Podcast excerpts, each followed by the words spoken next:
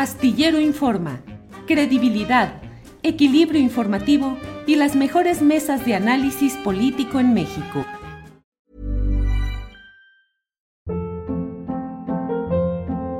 Hold up. What was that? Boring. No flavor. That was as bad as those leftovers you ate all week. Kiki Palmer here, and it's time to say hello to something fresh and guilt-free. Hello Fresh. Jazz up dinner with pecan-crusted chicken or garlic butter shrimp scampi. Now that's music to my mouth. Hello Fresh. Let's get this dinner party started. Discover all the delicious possibilities at hellofresh.com. Millions of people have lost weight with personalized plans from Noom, like Evan, who can't stand salads and still lost 50 pounds. Salads, generally, for most people, are the easy button, right? For me, that wasn't an option. I never really was a salad guy. That's just not who I am. But Noom worked for me. Get your personalized plan today at Noom.com. Real Noom user compensated to provide their story. In four weeks, the typical Noom user can expect to lose one to two pounds per week. Individual results may vary. Sonia, buenas tardes. Buenas tardes, eh, Julio. Buenas tardes, a tus órdenes. Gracias, Sonia. Pues viendo la protesta que hoy se realizó en la conferencia mañanera de prensa, eh, preocupados desde luego en general por lo que sucede y en particular por esa omisión en hacer públicas las indagaciones respecto al caso de nuestra compañera Lourdes Maldonado. A unas horas de haber sucedido esto, ¿qué reflexión tiene, Sonia? Pues mira, eh, eh, nosotros de alguna forma eh, seguimos con el reclamo de que no tenemos claro el móvil, que entendemos o queremos aceptar de alguna forma o tomarle esta palabra al presidente y a su equipo de seguridad que nos habla de un tema de cuidar el debido proceso para no revelar ciertos más bien no permitirnos acceder a las audiencias de los tres imputados por una cuestión de cuidar eh, testigos y por cuidar eh, que todavía eh, vayan a atentar contra el autor material, como lo expusieron en este informe, donde hablan de que ciertos agresores a periodistas han sido asesinados precisamente para ocultar qué es lo que hay detrás de un crimen de periodistas. no nos revelaron gran cosa, en realmente lo único que tenemos es una promesa de que van a seguir eh, aplicando órdenes de aprehensión, pero eh, digamos que por lo menos tenemos una promesa de que van a eh, seguir revelando las cosas. Nos genera, digamos, cierta ansiedad el, el, no tener acceso a estas audiencias, que a pesar de, del tema de cuidar a los testigos y demás, pues no debería de ser algo limitado de que con este caso sí, con los otros no. Eh, finalmente eh, nos quedamos cortos, sin embargo, digamos que le tomamos la palabra, ¿no? Sonia, ¿cómo organizaron hoy esta expresión del sentir de periodistas de Baja California? ¿Se pusieron de acuerdo cuando llegaron? ¿Fue algo espontáneo? ¿Cómo estuvo, Sonia? No, fíjate que eh, nosotros tenemos un colectivo que se llama Yo sí soy periodista, donde estamos integrados casi 100 periodistas de Baja California. Eh, y bueno, eh, hemos integrado un comité de reacción que le llamamos. Y en este comité trabajamos desde anoche sobre un pronunciamiento que fuera respetuoso, contundente, pero que no nos involucráramos en el conflicto que trae Andrés Manuel eh, con otros medios nacionales y con determinados periodistas, porque lo que a nosotros nos interesaba era reclamar la sangre de nuestros colegas. Entonces, eh, no queríamos una, un momento de confrontarlo solamente eh, para, para que nos arriesgáramos a que nos contestara con que estamos prestándonos a intereses que pretenden socavar su gobierno, sino que nos diera una, una respuesta un poco más eh, eh, clara de lo que debemos esperar. Hay algunos que eh, sienten que deslindó, por supuesto, al exgobernador Jaime Bonilla. como periodistas, tú sabes que no podemos hacer aseveraciones y decir si efectivamente Jaime Bonilla está detrás o no lo está. tenemos que esperar que las autoridades lo definan y y bueno, eh, eh, estamos pues en, esta, en este impasse. Realmente no nos, no nos anunciaron nada, solamente nos rindieron un informe de cómo han actuado en otros casos, pero lo cierto es que sigue el tema de la impunidad ahí lacerando a un gremio que, eh, volvemos a repetir, seguimos estando lastimados. Sonia, el presidente dijo que no hay indicios que apunten a responsabilidad del exgobernador Jaime Bonilla. ¿Cómo toman este indicio que comenta el presidente? Quiero pensar que tiene los elementos eh, de juicio suficientes, que son los que a lo mejor a nosotros nos han ocultado, eh, pero volvemos a lo mismo, seguimos indefinidos, sobre, sigue, la indefinición del móvil. Eh, realmente no podemos estar nosotros adjudicándole eh, culpas a Jaime Bonilla, pero creo que hoy a estas alturas nos surge entonces la pregunta, a lo mejor no tendrá una responsabilidad legal, pero sí la tiene moral, porque finalmente ocasionó que durante nueve años no se le respondiera a una compañera en materia laboral, cuando son juicios que cuando mucho tardan tres años. ¿Qué hizo que este proceso contra Jaime Bonilla se alargara nueve años. Entonces, eh, ahora vamos a tener entonces que buscar respuestas en materia laboral para que alguien nos explique cómo es que nuestra compañera se volvió un tema vulnerable debido a, a pues a lo mejor a intereses que protegieron a Jaime Bonilla para no responsabilizarlo de un hecho que al final de cuentas le dio la razón a Lourdes Maldonado. Sonia, ¿sabes si aquel acceso a los libros de contabilidad de una empresa televisiva de Jaime Bonilla, finalmente el abogado o alguien ha tenido ya esa posibilidad que se había establecido de que Lourdes Maldonado se asomara a esos libros contables? No, no, no, para nada. E, es más, el abogado se fue de la ciudad. Eh, a los tres días eh, terminó diciendo, yo estoy espantado, eh, tengo miedo y, se fue, parece ser que a, Estados Unidos. lo que sí dijo es que esto, este proceso que había ganado Lourdes prácticamente quedaba en manos de la familia para que continuara reclamando lo que ya se había relativamente acordado. Y bueno, pues dependerá de la familia que quiera hacerlo. Y bueno, pues yo creo que el mensaje estuvo también muy claro, ¿no? Entonces no, no, no, no vemos a una familia eh, eh, exigiendo propiamente, eh, retomando más bien la exigencia de Lourdes Maldonado. Sonia, con la llegada de un nuevo gobierno han cambiado algo las cosas, no digo específicamente en el tema de Bonilla y de Lourdes y de Margarito, sino en general, ¿han cambiado las cosas o sigue más o menos la inercia? It's that time of the year. Your vacation is coming up. You can already hear the beach waves, feel the warm breeze, relax and think about work. You really, really want it all to work out while you're away.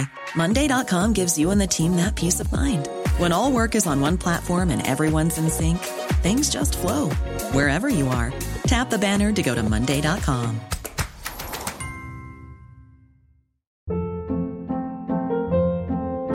Hold up. What was that? Boring. No flavor. That was as bad as those leftovers you ate all week. Kiki Palmer here, and it's time to say hello to something fresh and guilt-free. Hello Fresh. Jazz up dinner with pecan-crusted chicken or garlic butter shrimp scampi. Now that's music to my mouth. Hello Fresh. Let's get this dinner party started. Discover all the delicious possibilities at hellofresh.com.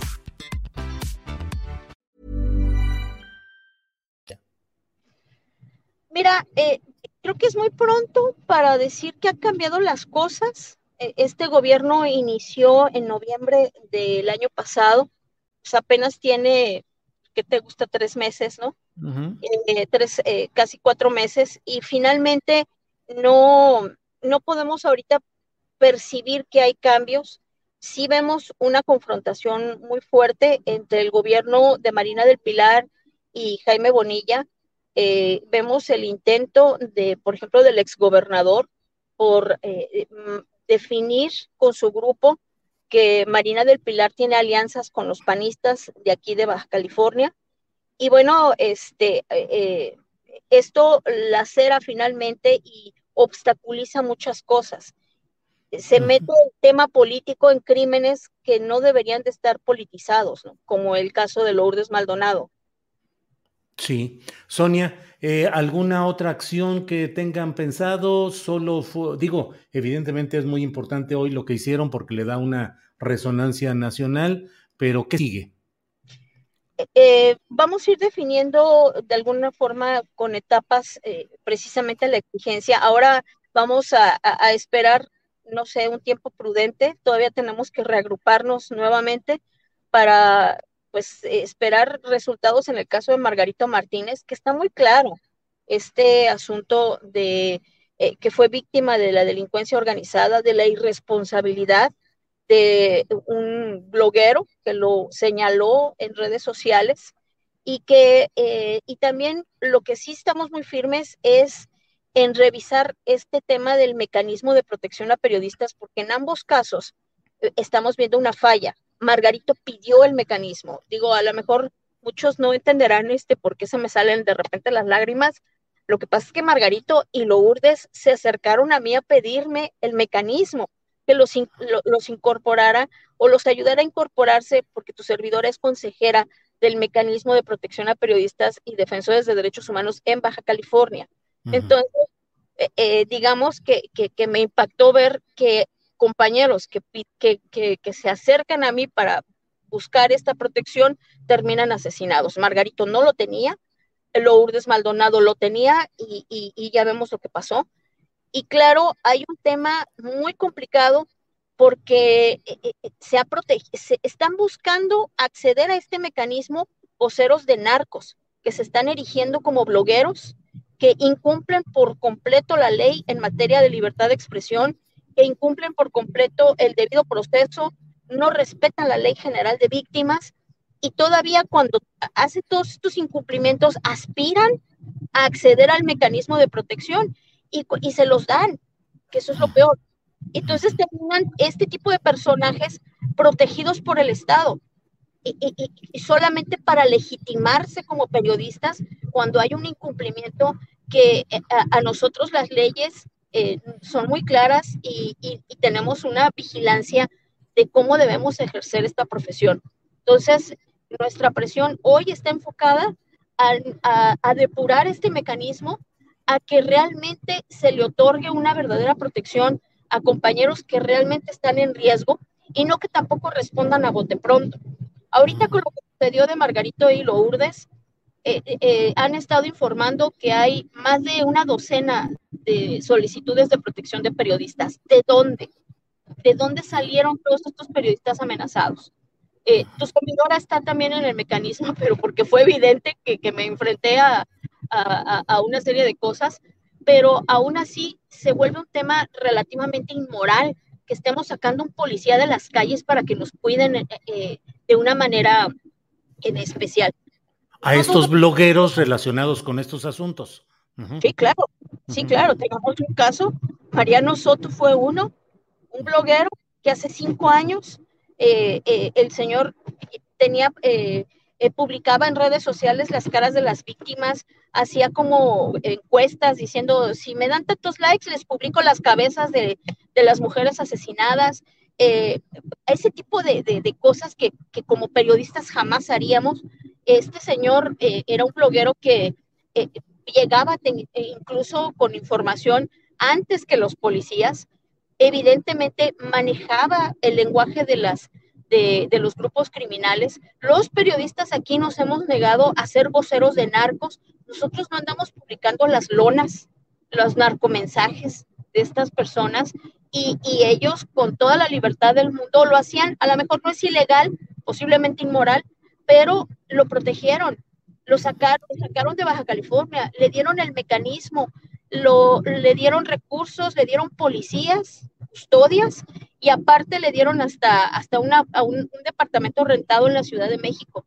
Y desde la Ciudad de México nos amenazó a cuatro periodistas cuando empezamos a insistir que no era correcto que una persona que violaba la ley en materia de libertad de expresión estuviera siendo protegido por el Estado.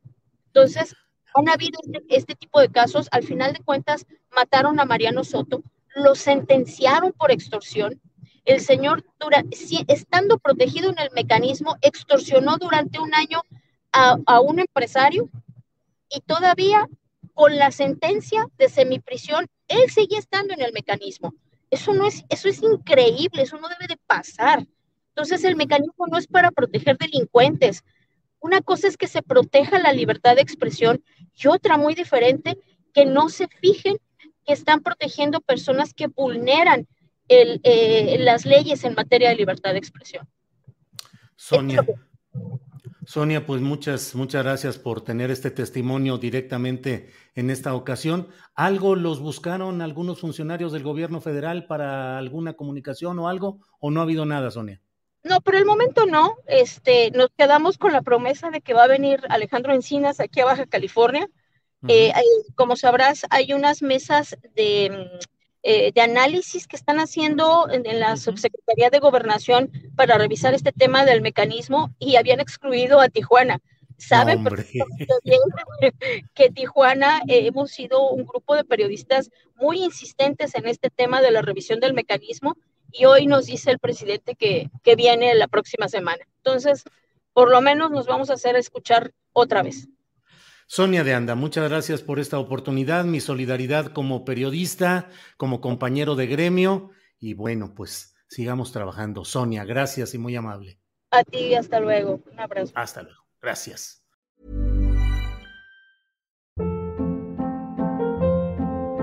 Hold up. What was that? Boring. No flavor. That was as bad as those leftovers you ate all week. Kiki Palmer here, and it's time to say hello to something fresh and guilt-free. Hello Fresh. Jazz up dinner with pecan-crusted chicken or garlic butter shrimp scampi. Now that's music to my mouth. Hello Fresh. Let's get this dinner party started. Discover all the delicious possibilities at hellofresh.com. Para que te enteres del próximo noticiero, suscríbete y dale follow en Apple Spotify, Amazon Music, Google o donde sea que escuches podcast. Te invitamos a visitar nuestra página julioastillero.com.